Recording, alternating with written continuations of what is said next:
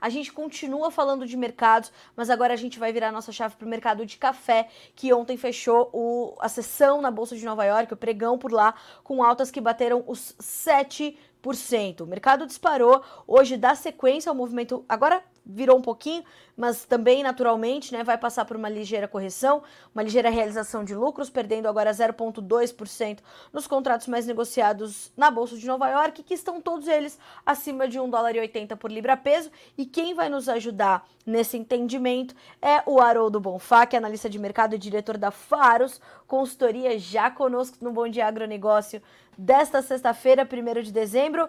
Haroldo, sempre um prazer recebê-lo por aqui. Muito obrigada por aceitar o nosso convite. Bom dia.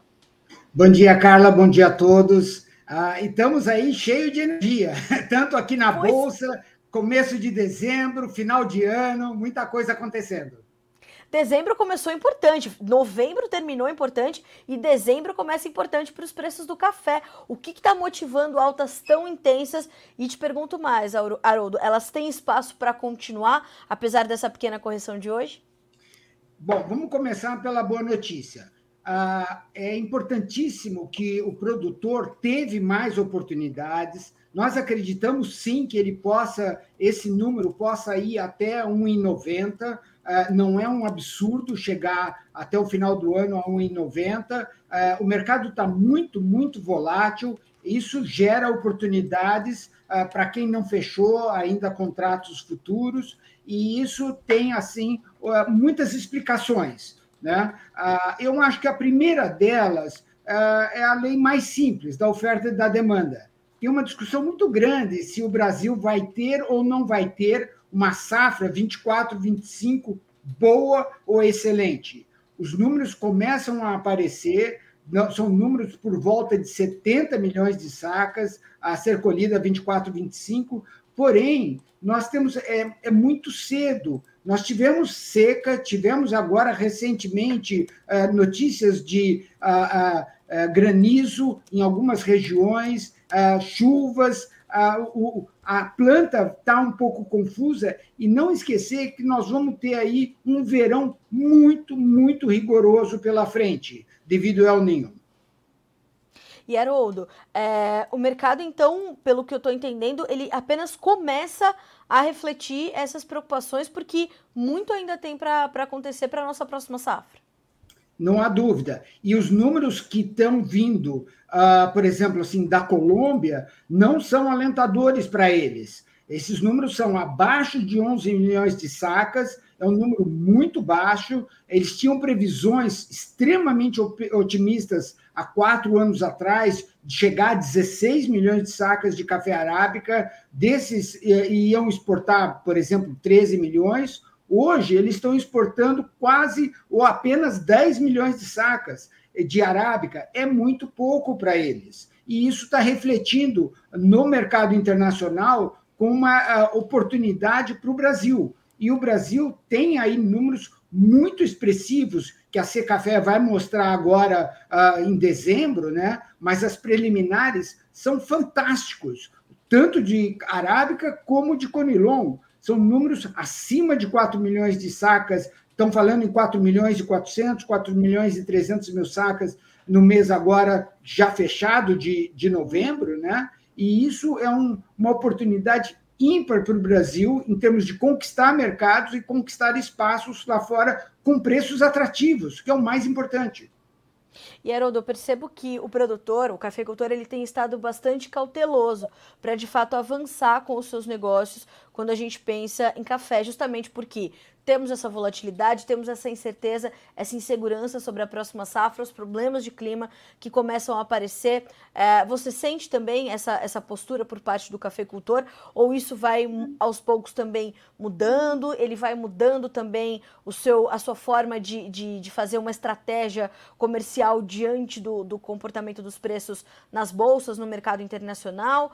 Temos um dólar uh, que deve encerrar o ano perto ali dos cinco reais. Como é que o produtor e o cafeicultor está né, tá olhando para isso e é, redefinindo as suas estratégias?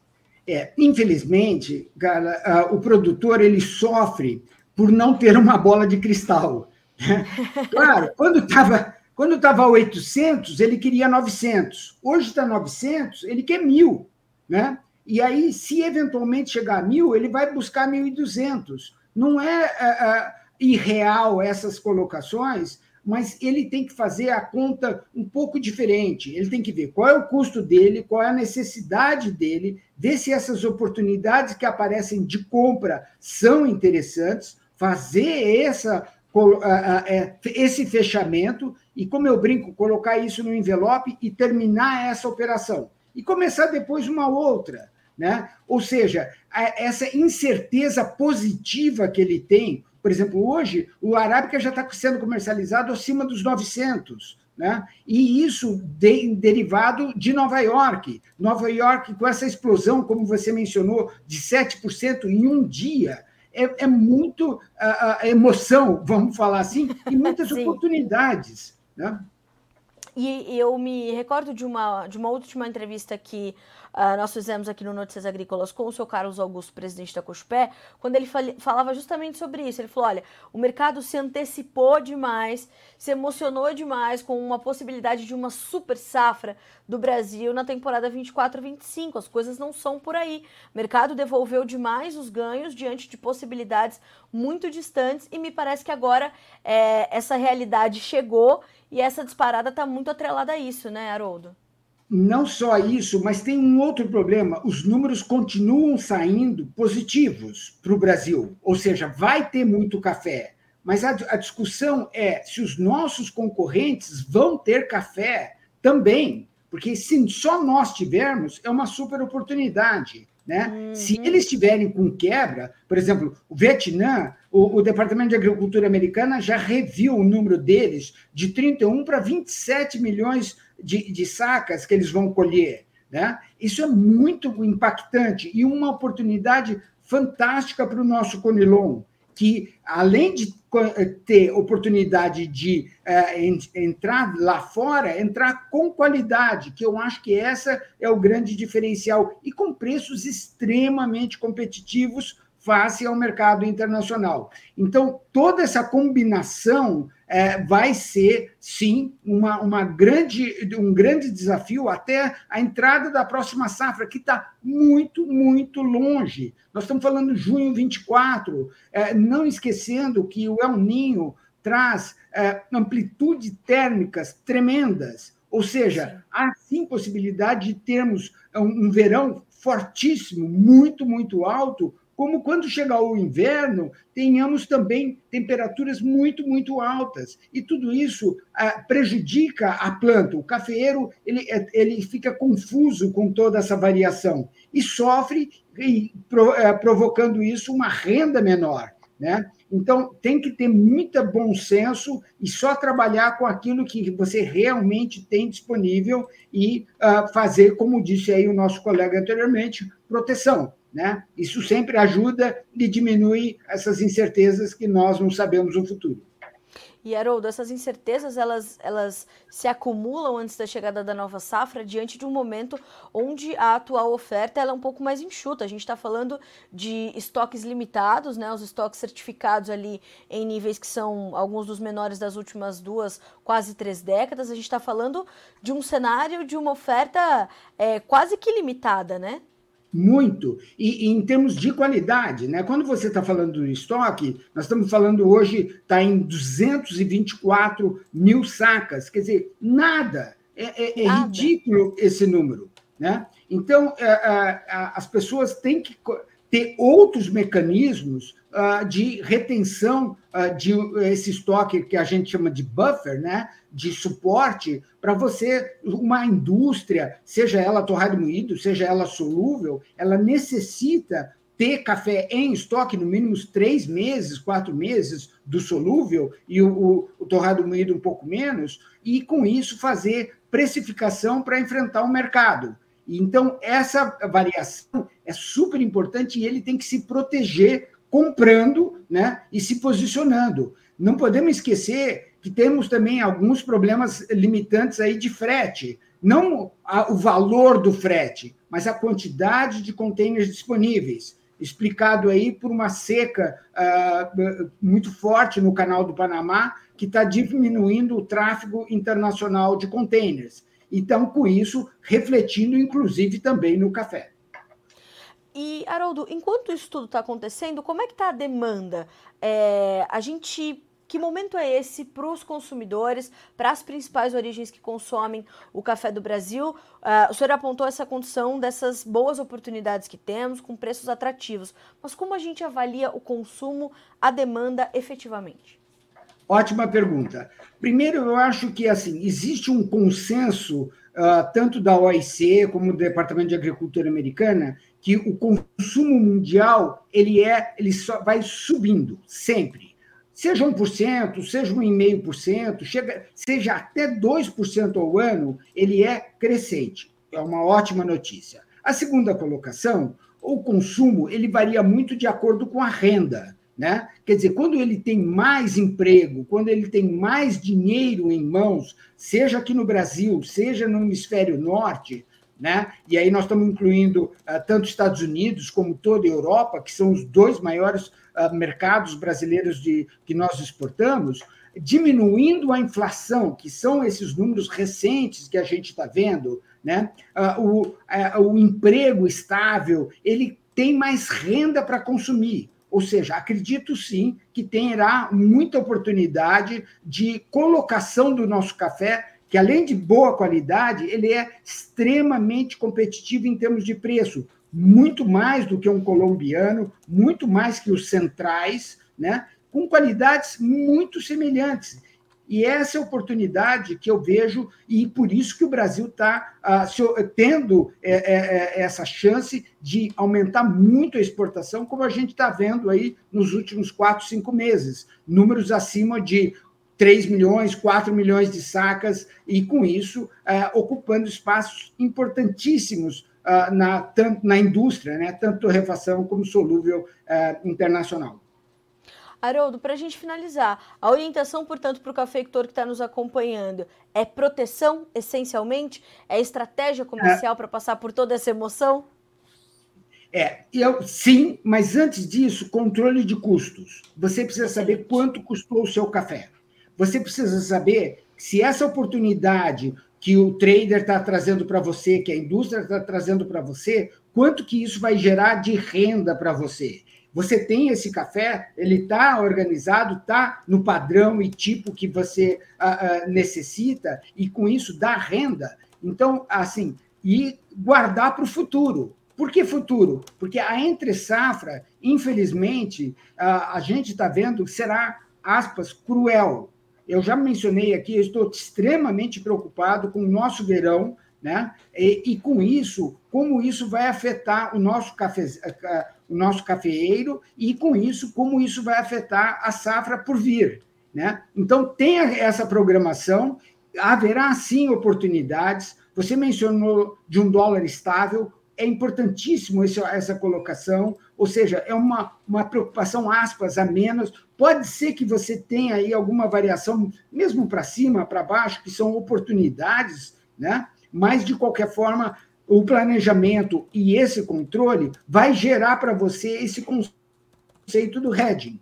Né? Então, o que, que eu preciso lá na frente para me proteger, para proteger a minha safra e proteger meus preços e meus ganhos? E essa é uma vantagem competitiva que o Brasil tem muito volume, muita qualidade e oportunidade que eu estou vendo agora, uh, tanto no mercado externo como no mercado interno.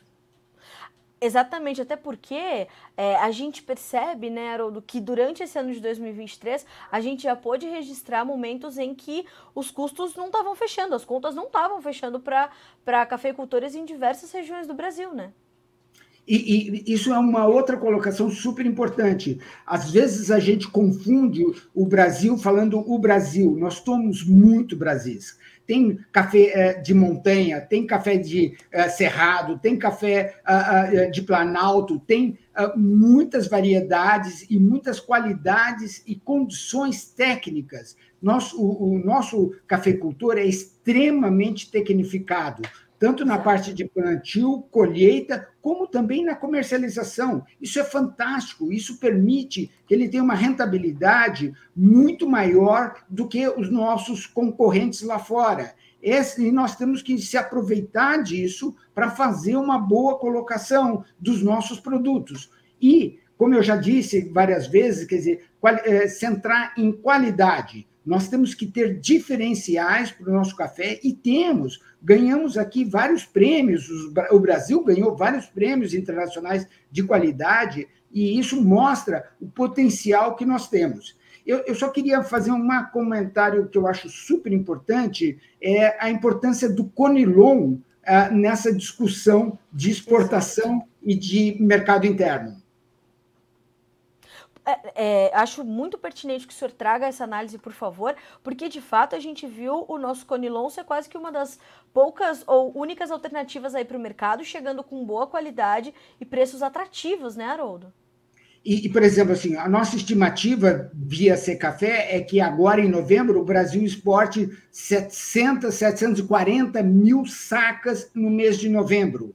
Né? Ele está tirando esse café do mercado interno e está levando para o exterior, está recebendo, obviamente, em dólar, etc., está ocupando espaço lá fora e abrindo um espaço para o café eh, de combate aqui no mercado interno, tanto para a torrefação como para o solúvel. E isso é uma oportunidade também de você melhorar seu blend, você trocar seu blend sem alterar a qualidade né, final, que isso é super importante, e com isso você gera alternativas uh, de uh, colocação do nosso café no mercado interno. Então, toda essa variação, uh, o pessoal está muito atento a isso e faça essa conta. Devo expor exportar, que é uma oportunidade. Imagina, Londres bateu 2.600, 2.650 dólares por tonelada. Quer dizer, uma oportunidade fantástica para quem tem ainda café para exportar. E os números de uh, produção do Conilon parecem ser assim muito grandes. Infelizmente, divergem muito dos números uh, uh, da Conab, infelizmente, mas se a gente tem esse café para exportar, né, os armazéns estavam cheios pós-colheita. Estavam assim, a gente brinca, transbordando, estava guardando café fora do armazém, porque não tinha espaço. Né? E com isso, essas oportunidades que nós tivemos na exportação e no mercado interno está fluindo e isso está sendo muito bom. Ah, o clima não tem ajudado muito, ah, mas isso nós vamos ver aí a safra 24. Né? Essa safra que foi colhida, ah, como eu disse, teve aí uma boa colocação e uma ótima oportunidade para todo mundo que está trabalhando nesse segmento tão importante que é do Conilon do Robusta. Olha, Haroldo, uma, um, uma grande satisfação recebê-lo aqui no Bom Dia Agronegócio para trazer essas informações tão detalhadas e principalmente essas orientações para os cafeicultores, para os demais participantes do setor que nos acompanham aqui no Bom Dia Agro. Hoje é, a gente tem uma audiência que, óbvio, a gente está falando direto com o produtor, mas a gente sabe que a nossa audiência é formada também por mais agentes do mercado e ter essa perspectiva é muito importante para quem nos acompanha por aqui. Muito obrigada, foi realmente muito bom ter o senhor aqui. Volte mais vezes ao Bom Dia Agra, para a gente continuar analisando juntos esse mercado. Ainda bem que foi no dia da boa notícia, né, Haroldo?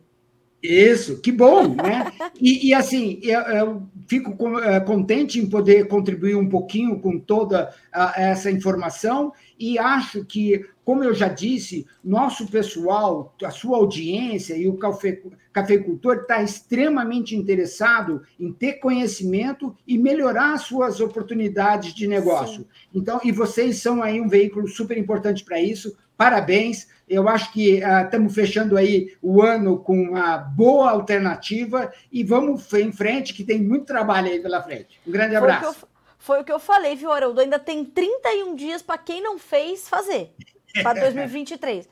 31 é dias ainda para fazer estratégia, planejamento comercial, comercialização consciente. Ainda dá tempo, né, Haroldo? Sempre há tempo. Com certeza, com certeza. Conte conosco aí o que se precisar. Tá bom? Do mesmo lado, a, da mesma forma do lado de cá. Obrigada. Bom final de semana para o senhor. Até a próxima. Um abraço. A todos. Um grande abraço. Até mais.